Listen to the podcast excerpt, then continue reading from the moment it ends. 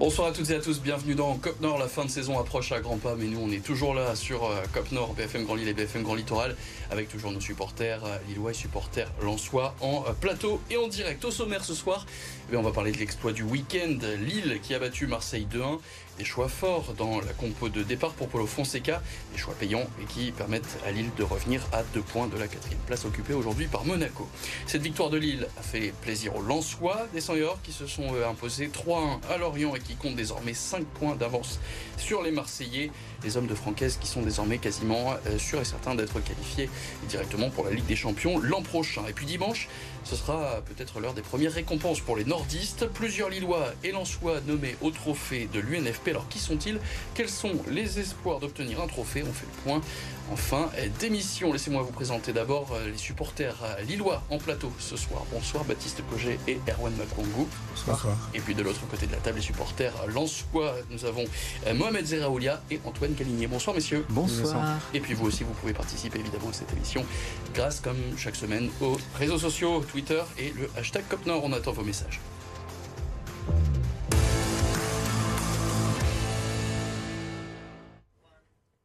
On l'a dit donc, l'exploit ce week-end, c'est la victoire de Lille face à Marseille. Résumé de la rencontre et tous les buts, c'est tout de suite avec Arthur Chan. À l'aller, c'était l'OM qui avait vaincu les Lillois de Buzyn. Les choses se sont inversées samedi après-midi à Pierre Moreau. Les Marseillais ont tout de même ouvert le score grâce à Jonathan Klaus, ancien Lançois. Mais Carlos Baleba, titulaire surprise côté Lillois, provoque un pénalty sur cette incompréhension marseillaise. Jonathan David transforme son 22e but de la saison. 20 minutes plus tard, c'est un autre Jonathan Bamba, cette fois, qui s'est chargé d'offrir la victoire aux Dogs. Un succès crucial puisqu'il permet au LOSC de revenir à deux points de Monaco, quatrième. Alors c'est une très bonne question. C'est Rémi Cabella qui fait euh, le centre et qui était entré en jeu euh, quelques secondes d'avant. On parlera évidemment coaching dans quelques instants. D'abord, on regarde euh, les stats de cette rencontre. C'est la cinquième fois cette saison où Lille n'a pas eu le plus le ballon. C'était donc contre Paris, deux fois contre Marseille, contre Toulouse et contre Lens. Des statistiques qui restent tout de même très équilibrées. Hein. Les Dogs qui ont eu le ballon 47% du temps. Ils sont tentés 12 frappes à 8 mais encadrés seulement 3 frappes, soit autant que les Marseillais. Rapidement, les tops et flop de euh, cette rencontre. Je vais juste vous demander de donner le, nom de votre top. D'abord, Erwan. Euh, Bafodier Diakité. Diakité. Fonseca. Fonseca. Baleba. Baleba. Diakité. Et Diakité. Donc on a Diakité qui euh, a... On avait des craintes hein, sur cette défense centrale, sans José Font, sans Alexandro, sans Thiago Giallo blessé évidemment. Et pour vous, Diakité, c'était lui le patron en défense? Ça a été le patron. C'est euh, le bonhomme joue latéral droit depuis le début de la saison. C'est sa première titularisation euh, dans l'axe avec une, euh, un partenaire qui n'a pas trop l'habitude de jouer non plus. Et ouais, les interventions, il a muselé Sanchez, il nous a fait une percée digne d'un grand attaquant. franchement, le match presque parfait. Et du coup, parfait. Est-ce que tu as un flop, Erwan? Euh, je dirais la préparation physique du LOSC. La préparation physique du LOSC. Baptiste Je vais être dur, mais ça va être Lucas Chevalier. Chevalier. Antoine J'étais plus sur Jonas Martin. Jonas Martin. Jonas Martin en flop. Et Mohamed euh, Lucas Chevalier. Lucas Chevalier. Alors, c'est plutôt surprenant. Lucas Chevalier, pourquoi l'avoir choisi? Bah, moi, c'était plus sur un, voilà, un petit flop euh, encourageant. Je l'ai pas trouvé très bon dans, dans la relance au niveau là, de son, son jeu au pied. C'est vrai qu'on avait demandé de jouer court. Et des fois, sur ces longs ballons, c'était un petit peu compliqué. Ça allait en, en touche. Et je le reproche surtout, c'est ces non-sorties peut-être sur l'action de Jonathan Klaus et aussi d'Alexis Sanchez. Il hésite, il hésite, il hésite. Et ces, hésitations pardon, euh, occasionnent deux buts. Donc un qui sera refusé, mais ça qui sort pas assez, euh, assez rapidement. Ouais, moi, je l'ai pas trouvé. Euh autant rassurant qu'il est d'habitude. D'habitude, c'est le patron de la défense, c'est lui qui rassure tout le monde. Et là, sur l'action, le but de Jonathan Kloss, euh, je, je, vois, je crois que c'est Diakité ou j'explique, qui lui, qui lui montre, vas-y sors et il sort pas. Et sur le but refusé de Sanchez, euh, je l'ai pas trouvé. Euh... On peut l'écouter en tout cas, Lucas Chevalier. Ça peut euh, peut-être expliquer ce qu'on parlait, hein, ce que vous venez d'évoquer, peut-être un peu de, tension. Ils étaient obligés de gagner cette rencontre. En mm. tout cas, ils en étaient bien conscients. Écoutez. C'est un tournant. Euh, c'est peut-être cette victoire qui nous amènera à l'objectif euh, qu'on veut. On sait qu'en cas, de, défaite, c'était, euh, on perdait peut-être notre destin entre les mains. Là, on l'a toujours. Et on a un calendrier, je pense, favorable par rapport aux autres. Donc si on, si on, a on met le même sérieux qu'aujourd'hui, l'objectif sera rempli. Et du coup, je vais parler avec toi, euh, Erwan, euh, du coaching. On avait parlé euh, donc des, des, choix de, de Paulo Fonseca. C'était qui avait choisi Fonseca en top? C'était évidemment Baptiste, notre coach de l'équipe. euh, Baptiste, donc Paulo Fonseca, on a vu au début de, de, la rencontre la feuille de match avec Jonas Martin, Carlos Baleba, des milieux très défensifs. Qu'est-ce que vous avez pensé quand vous avez vu bah, le 11 de départ des Lillois? Bon, Je me suis dit qu'il a complètement craqué. Je, suis, enfin, deux joueurs offensifs seulement, ça ressemble pas à Fonseca. Euh, il y a un seul match en dehors de ce match-là où il avait totalement changé, enfin, changé ses principes. C'était Marseille au match aller justement, et ça s'était pas très bien passé avec la ligne, enfin, les trois axios. Donc j'ai eu, j'ai eu peur, j'ai eu très peur. Au final, là, cette victoire montre que, tu, lui a eu raison et que tu n'avais pas de raison d'avoir peur. Il avait raison. Après, première période compliquée, mais euh, ce qui a rendu son choix fort aussi, c'est euh, quand on voit les rentrants. Justement, avec euh, on a un Rémi Cabella qui rentre, un Adamounas. et on sait aussi que Marseille, c'est une équipe qui met beaucoup, beaucoup d'intensité en première et qui fatigue un peu. Alors faire rentrer des joueurs aussi explosifs, ça a peut-être été pensé. Et pour le coup, on a la victoire et on a eu, on a globalement bien maîtrisé la deuxième mi-temps. Donc bravo, Paolo. Bon, Paolo, justement, on peut l'écouter. Il sait expliquer de, de, cette compo qui a surpris et pu faire peur à, à pas mal de supporters comme Erwan. Nous avons euh, bloqué le, le, le, match, le jeu de, de, Marcel dans le latéral euh, à côté. Je pense que avec ce système, nous avons bloqué euh, très bien le jeu de, de Marcel. Nous savons avant le match que ce match ne sera pas un match euh, avec beaucoup d'occasions. Euh, c'est difficile d'avoir euh, occasion contre une équipe qui fait marquage individuel. J'avais parlé avec, avec les joueurs, qu'est-ce que nous devons améliorer. On se posait ce matin la, question aussi avec euh, Théo Rangeon qui réalise cette émission. Est-ce que pour vous, ce choix aussi de pas mettre euh, Cabella, de pas mettre Ounas, c'est aussi une façon euh, pour Paulo Fonseca de dire bah, des joueurs comme Rémi Cabella qui semble être un titulaire indiscutable, bah non, au final, toi aussi, tu a le droit d'aller sur le banc Est-ce qu'il n'y a pas aussi ce petit coup de, petit coup de pression Si, forcément. Maintenant, je pense qu'il fallait aussi donner la chance à certains joueurs. Lucas Chevalier l'a dit en conférence de presse que c'était Jonas Martin et Carlos Baleba qui étaient les plus compétents, enfin du moins les meilleurs à l'entraînement, qu'il fallait leur donner leur, leur chance. Leur composition était plutôt défensive. Et on a vu que Paulo Fonseca voilà, a fait ses choix et a très très bien fait ses choix. Et comme l'a dit Erwan, quand Adamounas rentre, quand Angel Gomez rentre, quand Rémi Cabella rentre, bah, je pense que ça dégoûte les Marseillais. Et on le voit, de toute façon, sur le deuxième but, c'est Gomez qui la met à Cabella et Cabella qui sonne pour Bamba. Ça fait deux. Hein. Donc pour moi, choix complètement justifié. Et pourquoi l'avoir mis en flop alors Antoine? Euh, Jonas Martin Qu'est-ce bah, qui t'a déplu dans sa prestation? C'est vrai que j'ai été bah, déjà surpris de le voir euh, quand on voit les, les matchs qu'il fait depuis le début de la saison. C'était pas, c'est très surprenant. Et bon, sur le côté, après la première mi-temps, était vraiment pas abouti, donc c'était un peu toute l'équipe. Mais je l'ai vraiment pas vu euh, spécialement sortir du lot. Et en... il finit bien le match sur les dernières interventions, mais sinon je l'ai pas vu plus euh, plus impactant que ça. Et ça m'a pas marqué euh, quand on a dû choisir le flop. C'est vraiment le nom qui me paraissait plus plus logique euh, dans et tu as aussi parlé donc de la préparation physique. Parce qu'il y a deux blessés, c'est ça, Ismaili, André Gomez. On n'a pas encore les durées de leur indisponibilité, mais on peut craindre, effectivement, vu qu'il risque de match, qu'on ne les revoit pas cette saison sous le maillot lillois. Euh, pour toi, c'est encore un défaut physique? Polo Fonseca s'en était expliqué. Hein, il a plusieurs fois dit que c'était de sa faute s'il y avait beaucoup de blessés, parce qu'il était obligé de mettre des joueurs sur le terrain, euh, parce que le banc est trop peu profond. Voilà, c'est ça que tu retiens aussi? Bah, c'est ce que je retiens. Et après, c'est vrai que ce flop, il va au-delà du match de Marseille. Par exemple, j'ai l'exemple du match contre Monaco où Angel Gomez se retrouve perclus de crampe à la 60e minute, alors que c'est, il a une vingtaine de titularisations cette saison. Ouais? Wea. C'est Wea qui est. Ouais, possible. Ouais, c'est ça. Oui, c'est ça. ça, doit être, ça doit être ça, mais c'est la même chose. C'est un titulaire régulier. Et on a eu quand même beaucoup de blessures. Et par exemple, je fais le parallèle avec la saison du titre, où euh, on a très peu de grosses blessures. Justement, c'est cette saison qui nous permet euh, d'être champion. Et je sais qu'il y a eu quelques changements au niveau de la cellule performance, euh, préparation physique. Et c'est plus ces personnes-là que je vise dans le flop. Et puis un mot aussi du, du contexte, puisque dans le même temps, Monaco s'est incliné contre Lyon, euh, ce qui veut dire que donc Lille revient à deux points de Monaco, deux points de la quatrième place. La semaine dernière, on n'y croyait plus forcément. Est-ce que là, on revient un peu? Est-ce que pour vous, la quatrième place, elle reste envisageable à deux points seulement en deux rencontres? Bah complètement, je pense que de toute façon on est obligé, obligé d'y croire, surtout que la semaine prochaine, il y a quand même un Rennes-Monaco qui est presque décisif. Entre guillemets, le gagnant de ce match en ressortira presque vainqueur, et le, le vaincu, ça nous permettra, si Rennes venait à perdre, je pense que la cinquième place est acquise. Si par contre Monaco venait à perdre, je pense que Lille pourrait obtenir la quatrième place, surtout qu'il nous reste quand même deux matchs, Auxerre eux, Troyes et Nantes, qui sont pas non plus des, des gros ogres footballistiquement parlant. Le gagnant de ce match en ressortira vainqueur. C'est la phrase qu'on retiendra ce soir de, de Baptiste. On fait juste un point sur les deux derniers matchs. Euh, toutes les rencontres, évidemment, qui ont lieu samedi à 21h, c'est les fameux multiplex. Euh, cette semaine, donc, Lille reçoit Nantes, Rennes et Monaco s'affrontent et Lyon reçoit Reims. Et puis, puis la dernière journée, Lille qui sera à 3, Monaco recevra Toulouse et Rennes sera à Brest. Donc, fin de saison à suspense. Dans quelques instants, on revient sur euh, la victoire de Lens à Lorient. C'est après une très courte page de pub. À tout de suite. Réalise ses 100 et or avec cette victoire 3 buts 1 à Lorient, la cinquième consécutive. Ce sont pourtant les Merlus qui ouvrent le score, mais un quart d'heure plus tard, Florian Sotoka profite d'un rebond très favorable pour battre le gardien lorientais. Adrien Thomasson, venu chipper le ballon dans les pieds d'un défenseur adverse, creuse l'écart avant que le capitaine Seko Fofana ne scelle le score en fin de rencontre. Lens est toujours deuxième et pour le rester, plus que deux matchs, ce sera face à Ajaccio et Auxerre.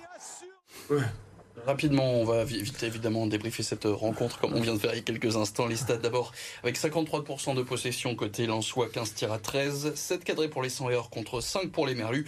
Match plutôt équilibré sur la feuille de stats, mais donc pas forcément euh, quand on regarde le résultat final. Top et flop de cette rencontre, euh, votre euh, top, Mohamed? Thomasson. Thomasson. Fofana. Fofana. Thomasson. Thomasson. Ok, donc Thomasson pour son but, pour aussi l'apport au, au milieu de terrain? ouais, l'apport, euh, le fait qu'il tient bien le ballon, euh, le but qu'il marque, euh, toujours disponible.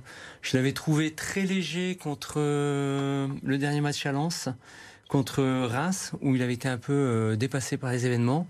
Et là, j'ai retrouvé le Thomasson euh, depuis son arrivée à Lens. Ouais. Et votre flop maintenant bah, Mohamed, je reste avec toi. Medina. Medina, Openda. Openda, Medina aussi. Medina aussi. Vous allez bien vous entendre euh, Medina, plein de messages. ouais, j'en doute pas. Mais euh, oui, c'est ça aussi, comme Nord des Lillois et des Lensois, vous savez.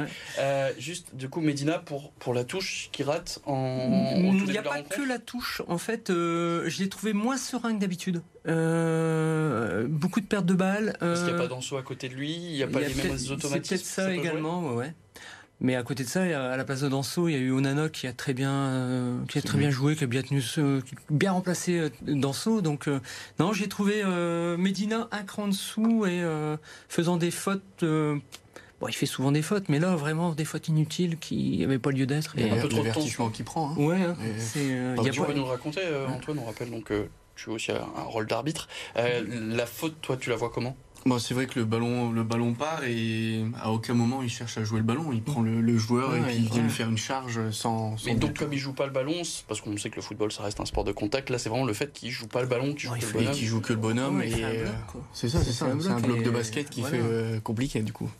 C'est rare d'ailleurs de voir un Medina pas aussi serein que d'habitude. Même Samba, on voit sur le, le but qu'ils encaissent de, de- de Romain Fèvre.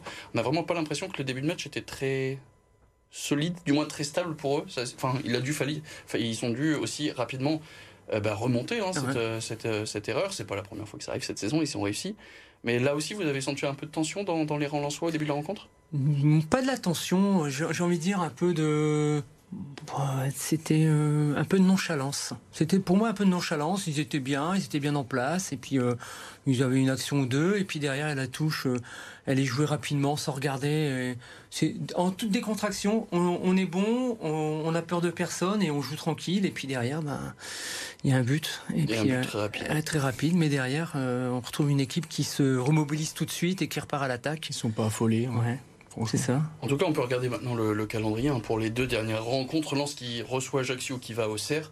Dans le même temps, Marseille reçoit Brest et ira à Ajaccio. Pour vous, euh, il y a donc 5 points d'écart. Est-ce que c'est fait La deuxième place et donc la qualification directe en Ligue des Champions, elle est assurée? Ou je veux dire oui. Oui, si on va Ouais. faire un peu de langue de bois, on dira mathématiquement, Ouais. mais euh, je pense pas qu'on se fasse rattraper là-dessus. Il faudrait ouais. perdre les deux matchs. C'est, je vois pas Lens perdre ces deux derniers matchs. Baptiste? Oh, complètement oui. Assuré?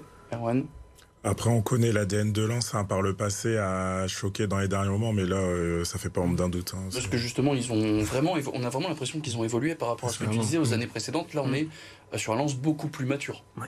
Là, Non, effectivement, donc moins de doutes pour cette année. En tout cas, vous n'êtes pas du tout d'accord avec, euh, avec euh, Francaise, puisque lui, bah, effectivement, il est un peu dans ce, dans ce calcul mathématique. Écoutez. c'est sûr. Vous savez bien que le quasiment dans l'esprit d'un coach, ça n'existe pas. C'est soit on est qualifié, soit on ne l'est pas. Pour l'instant, on ne l'est pas encore. Mais je, goûte quand même ce, week-end. D'abord par rapport à notre résultat et, et ce- cet handicap qu'on s'est mis d'entrée de jeu. Mais voilà, je crois, qu'on a fait, les joueurs ont fait preuve de beaucoup de maîtrise, dans, notamment en première période. Et puis aussi évidemment avec la victoire de Lille contre Marseille. En tout cas, nous, ce qui compte, c'est qu'on continue jusqu'au bout de la saison à faire ce que, ce que l'on fait depuis évidemment cette saison et depuis même un peu plus longtemps pour avoir une magnifique, vraiment une magnifique récompense. Mais c'est à nous de le faire. Justement, on parlait de tenir euh, un certain rythme. On peut regarder le rythme incroyable hein, des Lensois. Sur les dix dernières rencontres, eh ben, ils ont gagné neuf matchs. Et évidemment, si on enlève la défaite face à, Paris, c'est là où on peut regretter peut-être le, carton rouge, mhm. évidemment mérité, hein, de Salis Abdoul Samed. Et puis à noter que la dernière fois que des euh, Lensois n'ont pas empoché tous les points, sauf contre Paris, c'était Contre Lille. Évidemment, c'était euh, contre Lille, euh, Erwan qui a bien retenu la date. À noter donc qu'il reste ces deux rencontres, euh, donc la réception ce week-end et puis le dernier match, le déplacement au CR. Mais il y aura un écran géant au Stade Bollard. Et ça aussi, c'est déjà plein. C'est complet. De grosses festivités donc annoncées sur, sur la fin de saison. ouais, même pas. Ouais. Une, fin de saison idéale en fait pour, pour vous, pour les Lensois. Ouais. Vous y serez peut-être? Oui, à Auxerre ou à, à, Bollard À Bollard. À Bollard. je suis en vacances donc En vacances, malheureusement. mais, euh, il vivra euh, évidemment les, festivités à, distance. Alors, on peut aussi parler eh bien, de ce qui se passe déjà dimanche. C'est euh, les fameux trophées UNFP et UNFP. Ils vont récompenser les meilleurs joueurs et entraîneurs de Ligue 1. il y a des Lillois et des Lensois qui sont nommés. Alors, qui a des chances de repartir de cette soirée avec un trophée? Réponse avec Arthur Jean. Cette saison, le derby entre Lensois et Lillois s'exporte aussi chez les trophées UNFP. À commencer par celui du meilleur entraîneur. Paolo Fonseca et Franquez sont nommés dans la catégorie. Un face-à-face intéressant à suivre aussi chez les gardiens. Le jeune Lucas Chevalier, portier titulaire du LOSC, face à Brice Samba, le dernier rempart lensois, qui n'a encaissé que 28 buts en 36 journées. Pour le trophée du meilleur joueur, le Racing y place deux représentants, son capitaine, Seko Fofana, et son serial buteur, Loïs Openda. 19 buts pour le Belge cette saison, contre 22 pour Jonathan David, seul Lillois nommé dans cette catégorie. Pourcentage que tu pouvais voir. Alors on l'a dit, il y a pas mal de Lillois et de Lensois qui sont nommés. Qui voyez-vous de cette liste repartir avec un trophée? Ok, Samba. Francaise, Samba. Et Samba. Et Samba pour le gardien. Samba, meilleur gardien. Ça fait plutôt l'unanimité. Samba, personne de Lille, je pense, même si euh, très encourageant pour euh, que Chevalier ait été nommé dès sa première saison. Mmh. Euh, à voir les saisons prochaines, mais il pourra peut-être prétendre à, obtenir le titre. Est-ce que pour vous, il y a un Lillois ou un Lensois qui a été oublié de, ces, euh, de ces groupes? On rappelle donc meilleur gardien, meilleur entraîneur, meilleur joueur bah Moi, j'ai un peu tiqué sur la présence de Fofana parce que je trouve que bah, je regarde pas non plus énormément de matchs de lance, donc euh, mon avis peut être erroné. Mais j'aurais plus mis en avant, par exemple, un Abdul Samed ou un Kevin Danso si après on sait que c'est des trophées qui euh, qui mettent en avant plus les attaquants que les défenseurs. Je trouve pas ça, je trouve pas que c'est un scandale euh, absolu, hein, pas du tout. Mais c'est vrai que je, je pense que Abdul Samed ou un aurait plus mérité. Vous partagez l'avis d'Erwan ou pour vous Fofana il a complètement sa place dans ces trophées? Il a sa place. Après, c'est vrai que niveau image, quand tu vas sortir d'un joueur de lance, ils vont plus parler de Fofana qu'un Abdou Salmed ou Danso qui sont très très forts, mais qui sont moins, moins en vue. Donc je pense que c'est ça qui, qui, le met en avant là-dessus aussi. c'est vrai qu'il a, il a une période, il avait un creux euh, à un moment donné. Mais euh, ce qu'il faut pas oublier, c'est euh, tout le show qui a été fait pour sa prolongation, ah c'est voir l'impact que il a, que, que, Fofana a à Lens auprès du public, au niveau même ses, ses, coéquipiers qui ont fait la fête. Ça, ça, a un impact aussi. Alors effectivement, il n'a pas été toujours bon, mais euh, c'est le, capitaine, c'est le meneur d'hommes, c'est celui qui fait avancer l'équipe. Et donc c'est peut-être ça qui est mis en avant. Mais c'est euh, tout son rôle en fait au sein d'un groupe qui a l'air de plutôt bien vivre, hein, parce qu'on va rappeler effectivement tout ce qui s'est passé autour, mm. euh, les départs dans l'administratif, etc. Ça a été assez mouvementé, notamment cet hiver côté Lensois. Et au final, ça s'est jamais vraiment vu sur le terrain. Pour vous, c'est oui, c'est ça, c'est le capitaine, c'est pas forcément ses stats qui sont incroyables, c'est pas ça qui vient de récompenser, c'est plutôt l'importance du joueur dans un groupe qui aujourd'hui bah, est tout en haut ou presque de la Ligue 1. Ouais, c'est ça. Pour moi, c'est ça. Fofana, pour vous, est-ce qu'il faut qu'il reste absolument, d'ailleurs, l'année prochaine, sachant que donc il y a la Ligue des Champions qui arrive Est-ce que pour vous, c'est sur lui que euh, ben, Francaise et, euh, et même tout le staff doit construire l'équipe pour l'année prochaine? J'aurais tendance à dire non parce que c'est vrai qu'il est important dans le dispositif, mais c'est vrai que sur pas mal de matchs, on voit qu'il peut avoir tendance peut-être aussi à, garder fort le ballon, à, freiner un petit peu le jeu. C'est pas un reproche, hein, il est très très bon. Euh, sur les derniers matchs, il nous marque euh, des, buts fantastiques, donc euh, c'est très bien. Mais je suis pas sûr que si on enlève Fofana, l'équipe s'écroule. Alors sur qui il faudrait se baser pour, euh, pour construire l'année prochaine? Est-ce que tu as des, des, projets en vue, peut-être euh, des, premières recrues euh, qui te viendraient en tête? Non mais pourquoi pas? Parce que parlons-en, bah, par exemple les Lensois, on sait que bah, ces dernières semaines, c'est quand il y avait les deux matchs par semaine où effectivement on a eu le, coup de mou, donc il va forcément falloir se renforcer. Comment, si vous étiez à la place de, bah, de Grégory Thiel par exemple, qui est responsable du recrutement, comment vous construiriez ce mercato? Un petit peu comme ils ont fait à l'image de Fulgini, Thomasson, c'est-à-dire prendre des joueurs euh, sur lesquels on a déjà des, des certaines satisfactions. On veut dire Thomasson, on connaissait quand même en Ligue 1. Mhm. Euh... Gini, il avait, fait des bonnes saisons à Angers, effectivement. C'est euh... ouais, mais, mais pas forcément de gros noms, pas forcément de gros noms, des personnes qui vont se mettre dans l'effectif et qui prendront une place euh, dans, dans, dans le fait d'alterner les, les, rôles et puis des personnes peut-être un peu qui peuvent jouer à plusieurs euh, mm. postes. Ah, voilà, donc si Grégory il a besoin de, de conseils, on donnera tous les numéros à la fin de l'émission, il n'y a pas de problème. On jette un coup d'œil au classement avec 78 points donc en Ligue 1. Lens qui prend 5 unités d'avance sur Marseille. Monaco qui fait du surplace, il voit Lille revenir à 2 points et puis derrière Rennes n'a toujours qu'un seul point de moins que le LOSC et Lyon est à 4 points. Au programme ce week-end, c'est donc le premier multiplex. Tous les matchs à 21h samedi. On a au programme notamment Lens-Ajaccio, Lille-Nantes, Lyon-Reims, Marseille-Brest, Rennes-Monaco et Strasbourg-Paris. Voilà les matchs à surveiller pour nos équipes nordistes.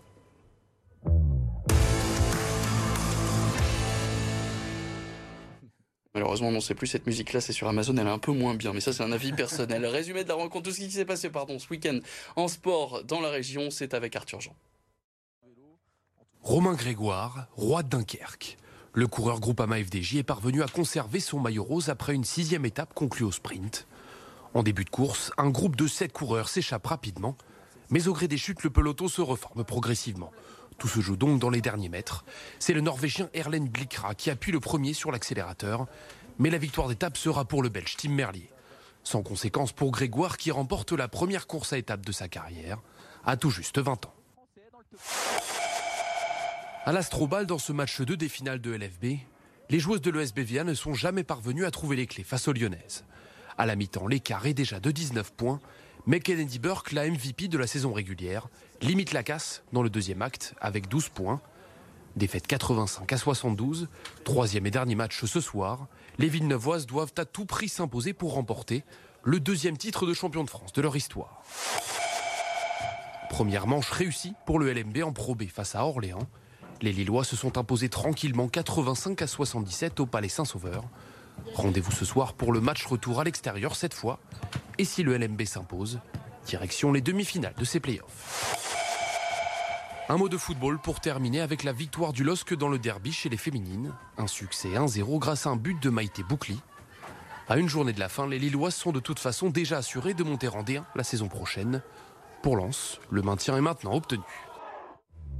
Et c'est déjà la fin de cette euh, nouvelle édition de, COP Nord. Évidemment, on se retrouve lundi prochain. Merci beaucoup Baptiste, Erwan, Antoine et Mohamed. On se retrouve très rapidement. Merci à Théo Rangeon à la réalisation de cette émission. Merci à la rédaction de RMC Sport qui nous aide chaque semaine à vous présenter euh, ce COP Nord. Et à noter que cette émission, elle est retrouvée euh, sur Spotify et sur les sites internet de BFM Grand Lille et BFM Grand Littoral. Bonne semaine à tous. À lundi. Salut.